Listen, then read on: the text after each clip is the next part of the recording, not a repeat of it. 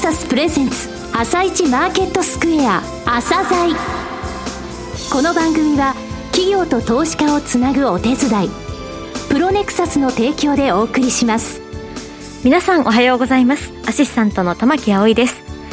それではスプリングキャピタル代表チーフアナリストの井上哲夫さんと番組を進めてまいります。井上さんよろしくお願いいたします。よろしくお願いします。さて今日も楽しみなゲストをお招きしております今日ご紹介するのは証券コード2972サンケイリアルエステート投資法人です。はい、AJ リートの産経リアルエステートさんですね。はい、え2年前、2019年の3月に上場されたんですが、はい、え2月、8月決算なんですよ。えー、で、8月、昨年の8月ですね、はい、えー、当初予想していたよりもコロナ禍の影響全然なくですね、えー、えー、随分と分配金が見立てよりも高かったというところですね。その背景、それからこれからの内部成長ですね、外部成長、その成長戦略についてもお聞きください。はい。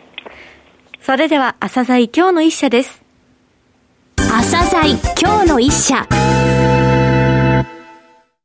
本日は証券コード 2972J リートのサンケイリアルエステート投資法人さんをご紹介いたします。お話しいただきますのは、サンケイリアルエステート投資法人執行役員の太田雄一さんです。本日はよろしくお願いします。よろしくお願いいたします。えー、上場されたのが2019年3月ですね、はい、オフィスビル中心のポートフォリオを組成されていますが、えー、スポンサーのご紹介、えー、それからこのリートの特徴ですね、えー、こういった部分についてお話しください。えっ、と、まず本投資法人はですね、日本有数のメディアグループであります、フジ・メディア・ホールディングスに属している総合デベロッパー。はい。サンケイビルをですね、スポンサーに冠している J リートです。産、うん、経ビルのですね、これまでの大規模再開発実績といたしましては、うん、あ東京大手町のですね、えー、東京産経ビルをはじめとしまして、えー、大阪梅田にございますブリーゼタワー、はい、そして近年では東京池袋のですね、晴れ座池袋などがよく知られているところかと思います。はい、また東京都心部を中心にですね、積極展開しておりますハイグレードミッドサイズオフィス、うん、S ゲートシリーズというビルもですね、同社が手掛けているものでございます。で、本島商事の特徴といたしましては、あ大都市にですね、立地するオフィスビルを中心としたポートフォリオを構成していること。はい。えー、そしてですね、そのポートフォリオのクオリティの高さが、まあ、投資家からですね、ご評価されているということが挙げられます。うん、えー、本投資法人の投資方針ですけれども、えー、例えば用途分散の観点で言いますと、はい、オフィスビル80%程度、うん、えー、サブアセットと定義しておりますが、あこちらオフィスビル以外の用途になりまして、はい、えー、こちらへ20%程度をまず投資していきます。えー、また地域分散の観点では、東京圏、大阪市、名古屋市といったですね、大都市圏を中心に70%以上投資し、はい、政令指定都市、中核市、及び地方主要都市ですね、えこちらにつきましては30%以下にとどめるといった形で、投資方針を定めているというところでございます。現在のですね、えっと、物件数は、オフィスビル10物件、そしてサブアセット2物件のですね、合計12物件となっております。資産規模につきましては、取得価格ベースで715億円。まあ、全体のうちオフィスビルにつきましては81.9%ほど投資しておりまして、うんそして地域分散ですね、こちらにつきましては、東京23区と大阪市で94.4%となっております。なるほど。投資家からですね、はい、まあ、ご評価されるポイントとしてですね、いわゆる金、新、大という切り口でもってですね、はい、評価されているというところでございます。うん、金ですね、はい、こちらにつきましては、最寄り駅から近いこと。そして新という部分については、築年数がまあ浅いことと。はいそして、大という部分については、うん、これはまあオフィスビルについてですね、まあ、よく言われるところなんですが、はいうん、ワンフロアのですね、面積、いわゆる基準階の面積がですね、大きいということで言われております。そして、保有物件、この12物件の、はい、最寄り駅からの徒歩分数につきましては、はい、平均2.6分ということで、まあ非常に駅近かなというふうに認識しております。うん、平均築年数につきましては、はい、まあ今年のちょっと1月末時点になりますけれども、えー、16.4年ということで、はい、えー、オフィス系のリートとしてはですね、うん、トップクラスの若さかなというふうに思います。うんはい、そして、オフィスビルのですね、基準階面積の平均につきましては、まあ、299坪ということでございます。300坪はい。まあ、300坪近いというところですね。はい、このようなクオリティの高さがですね、うん、本年1月末時点になりますけれども、まあ、稼働率が99.9%というところになっておりまして、えー、まあ、ほぼフル稼働状態になっているというところでございます。うん、まあ、そしてですね、あの、ちょっとここで、あの、強調したい点というところはですね、はい、まあ、今お話しさせていただいた、この良質なポートフォリオ。はい。えー、これはですね、えっと、強力なスポンサーサポートによって構築されているという点です。はい、うん、えー、本投資法人のですね、ポートフォリオにつきましては、えスポンサーグループがですね、開発、または運営管理している物件、あるいはスポンサーのですね、物件ソーシング力、まあ、これは物件を探す力というふうに、あのご理解いただければと思うんですが、この物件ソーシング力によってですね、取得した物件でもって構築しているということでございまして、うん、まあ、現在のスポンサーサポート率は100%とい。うことになっております。はいあとですね、まあ、あの、サブアセットとしてですね、今、組み入れている物件につきましては、ホテル2物件、組み入れております。はい、で、ね、で、こちらにつきましてはですね、えっと、スポンサーである産経ビルがまず開発をし、うんはい、そして、えその賃借人兼オペレーターはですね、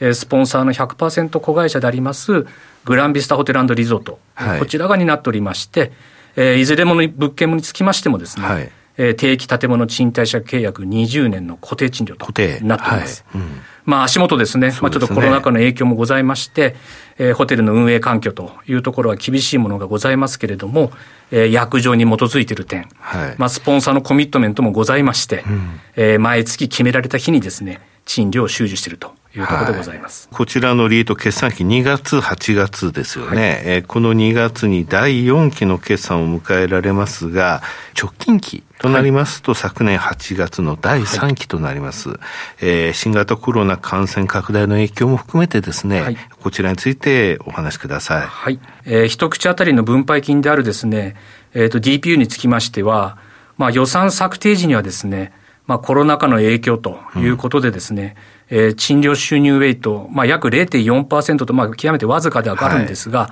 このウェイトを占めるですね、まあ、店舗、うん、まあ、あるいは貸し会議室の減収、うん、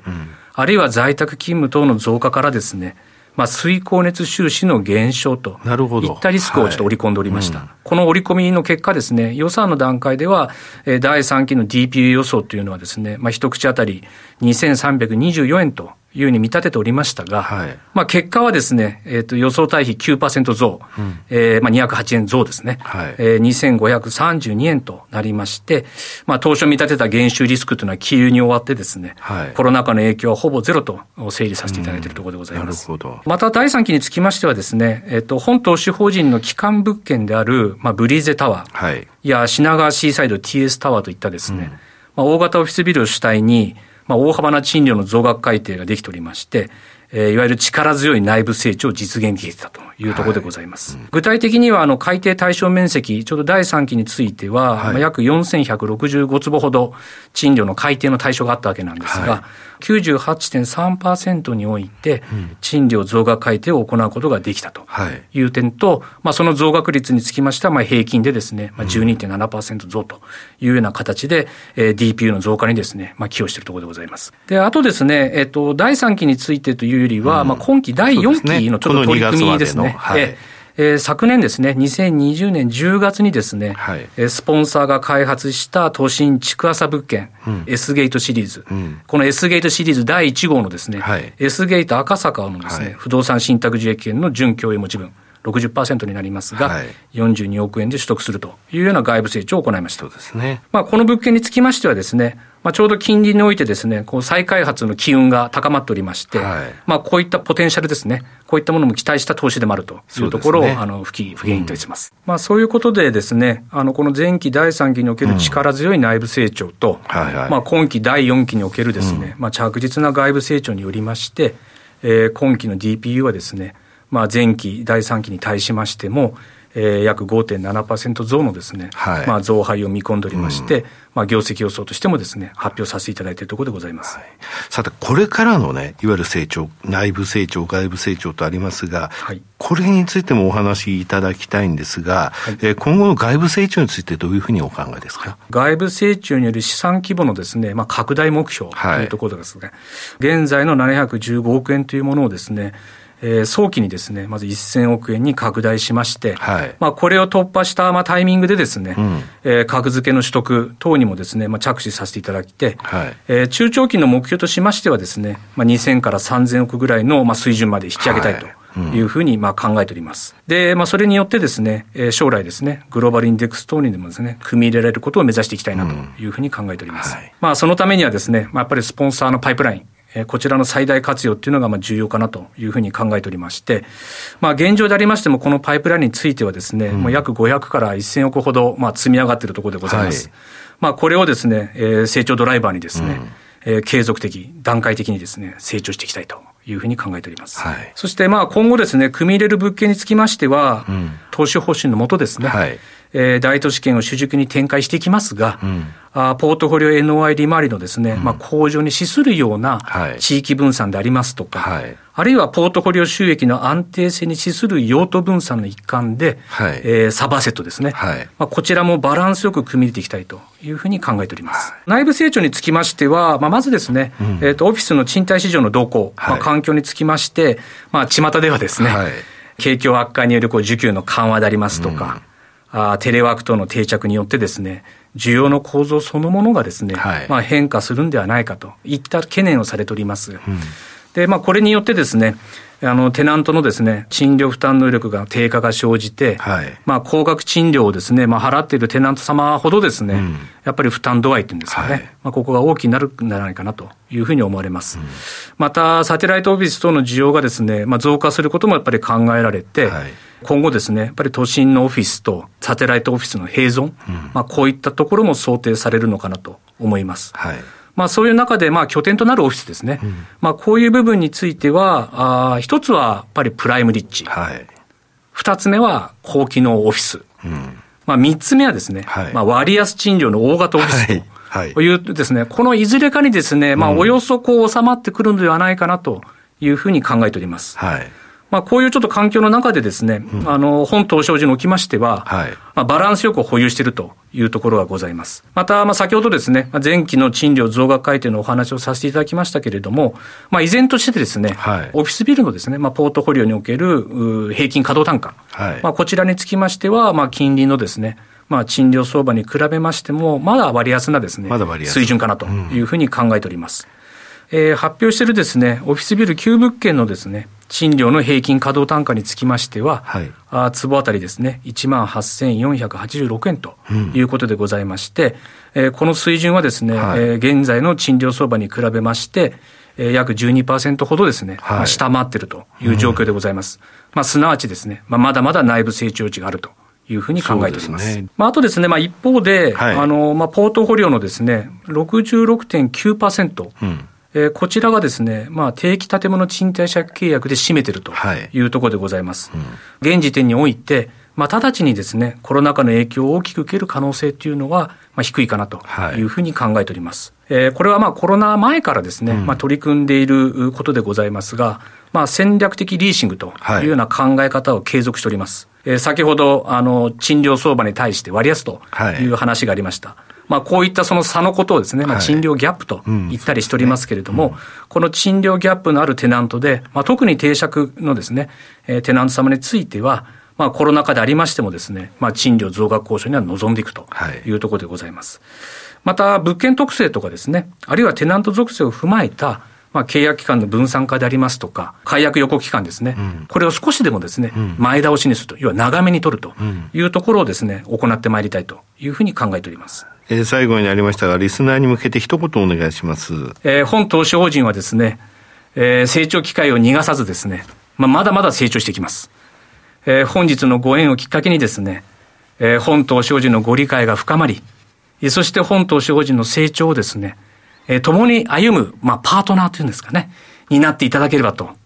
思います。まあ、非常にあそうなっていただければですね、まあ、このような喜びというふうに感じております。ご支援のほどよろしくお願い申し上げます。太田さん本日はどうもありがとうございました。ありがとうございました。今日の一社、サンケイリアルエステート投資法人をご紹介しました。さらに井上さんにお話しいただきます。はい、えー、これからのオフィスのところでね、はい、あの、どういったオフィスっていうのが、まあ、優位性があるかというところで、プライム立地、それから高機能オフィス、そして割安賃料というふうに言われて、はい、えー、割安賃料の大型オフィスですね。この条件全部、えー、兼ね備えてるんですね、こちらにつきましては。えーはい、平均2.6分駅から、えー、それからですね、基準海面積が299坪ってことは300坪なんですよ。えー、これね、大規模ビルの基準っていうのが、えー、200坪以上と言われてるんですね、はい、その1.5倍、えー、大型ビルでも100坪から200坪なんで、はい、非常に大型の物件が多いと、それからあの前期のあの賃料改定が、えー、ことごとく成功してるわけなんですね、えー、これ、周りのその、えー、地域のオフィスビルよりもまだ割安だってことなんですよね、はい、ですので、この部分、まだこれからの賃料改定の部分で内部成長につながっていくということですので、まだまだ安定感、そして成長性というものが、えー、強く感じられるリートさんですね。はい、はい今日の一社は、サンケイリアルエステート投資法人をご紹介しました。それでは一旦お知らせです。企業ディスクロージャー IR 実務支援の専門会社プロネクサス上場企業のおよそ6割2200社をクライアントに持つこれはアジア証券印刷の時代から信頼と実績を積み重ねてきたからこそ。さらにプロネクサスが目指すのは企業と投資家をつなぎ日本の株式市場を活性化させることです。プロネクサス私たちは個人投資家の皆さんを応援します。井上哲夫今日のストラテジー。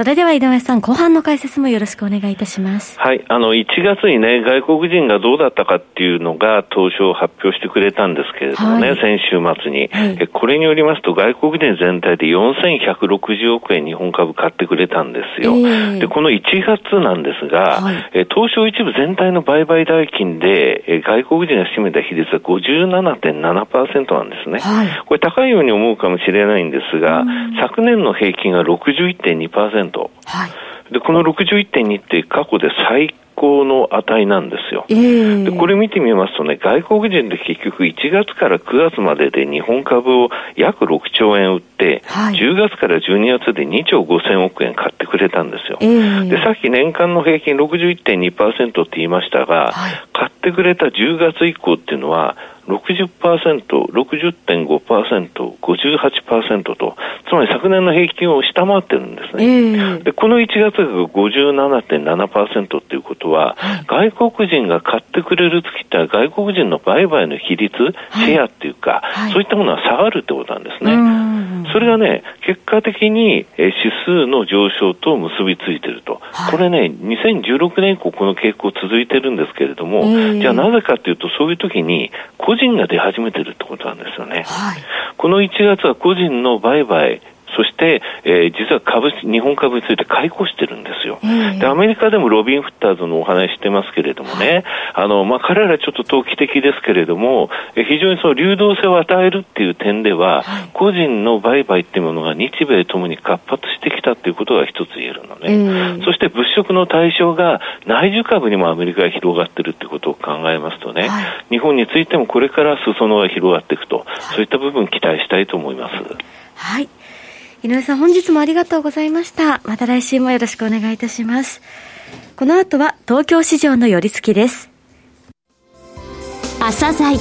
この番組は企業と投資家をつなぐお手伝いプロネクサスの提供でお送りしました。